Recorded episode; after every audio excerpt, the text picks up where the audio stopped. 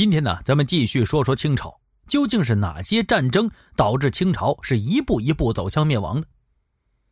其实大清王朝啊是一个颇有争议的朝代，但不管怎么说呀，正所谓存在就是合理的。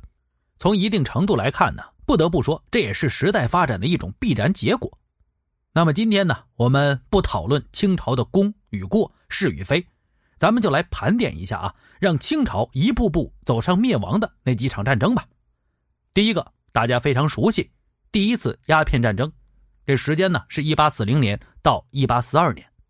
第一次鸦片战争就标志着咱们中国的国门正式被列强的坚船利炮所开启了。自中英南京条约签订之后啊，列强们依靠武力与我国签订了一系列的不平等条约，使我国正式逐渐的沦为一个半殖民地半封建国家了。第二个太平天国运动，时间呢是一八五一年至一八六四年，这场席卷了大半个中国的农民起义运动啊。大大动摇了大清王朝的统治根基呀！因为清朝的正规军八旗军和绿营军在这场战争中啊是彻底的被打趴下了，最终啊不得不依靠曾国藩、李鸿章等汉人武装以及洋人们的协助，才得以将太平天国运动给镇压下去了。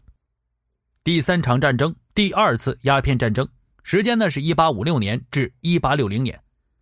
我们说呀，列强在第一次鸦片战争中啊尝到了甜头。随后呢，为了在华获取更多的利益呀，又发动了第二次鸦片战争。英法联军一度进攻北京，火烧圆明园。在列强们的要求得到满足之后，什么要求啊？啊，签订了《天津条约》呀、《北京条约》等等一系列不平等条约之后吧，他们转而就帮助清朝围剿太平天国运动。我们说呀，这一举措吧，在一定程度上是维护了清朝的统治。但是呢，也加速了我国的半殖民地化的程度。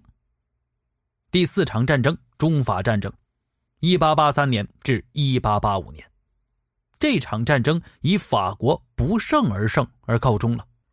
为什么这么说呢？因为清朝的军队啊，本来在与法军交战中并不落下风的，但是清朝统治者害怕将战争啊进一步扩大化。被迫就签订了不平等条约《中法新约》，以满足法国人的要求。条约标明了，清政府承认法国对越南的保护权，允许对越南签订条约。这也就是说呀，把越南拱手让给了法国。第五场战役就是我之前说过的甲午战争，时间呢是一八九四年至一八九五年。这此战之后啊。清廷的北洋水师是全军覆灭，三十年的洋务运动成果可以说是毁于一旦呢。而且呢，还和日本签订了丧权辱国的《马关条约》。条约内容除了割地求和之外，清廷还需要赔偿日本两亿两白银的赔偿，这是相当于当时清政府三年的收入啊！预计啊，至少要分七年才能够还清。第六场战争啊，是八国联军侵华战争。时间是一九零零年至一九零一年，义和团运动爆发之后，团民们打着“扶清灭洋”的口号进攻在华的洋人，引得列强震怒。于是以英美法德俄日意澳为首的八个国家，为什么是以八个为首呢？因为呀，当时还有其他的国家，他们就联合呀出兵攻占了北京，迫使清政府签订了臭名昭著的辛丑条约。条约规定要向各列强支付四点五亿两白银的赔偿，清廷预计要分三十九年才能还清，这就大大透支了我国的财政能力啊！这也为保路运动和辛亥革命的爆发埋下了伏笔。那么第七个就是辛亥革命了，一九一一年到一九一二年，武昌起义的第一声枪响之后，除北方少数省份在清廷的控制下之外，南方各个省啊是纷纷宣布独立了。大清王朝的统治是岌岌可危啊！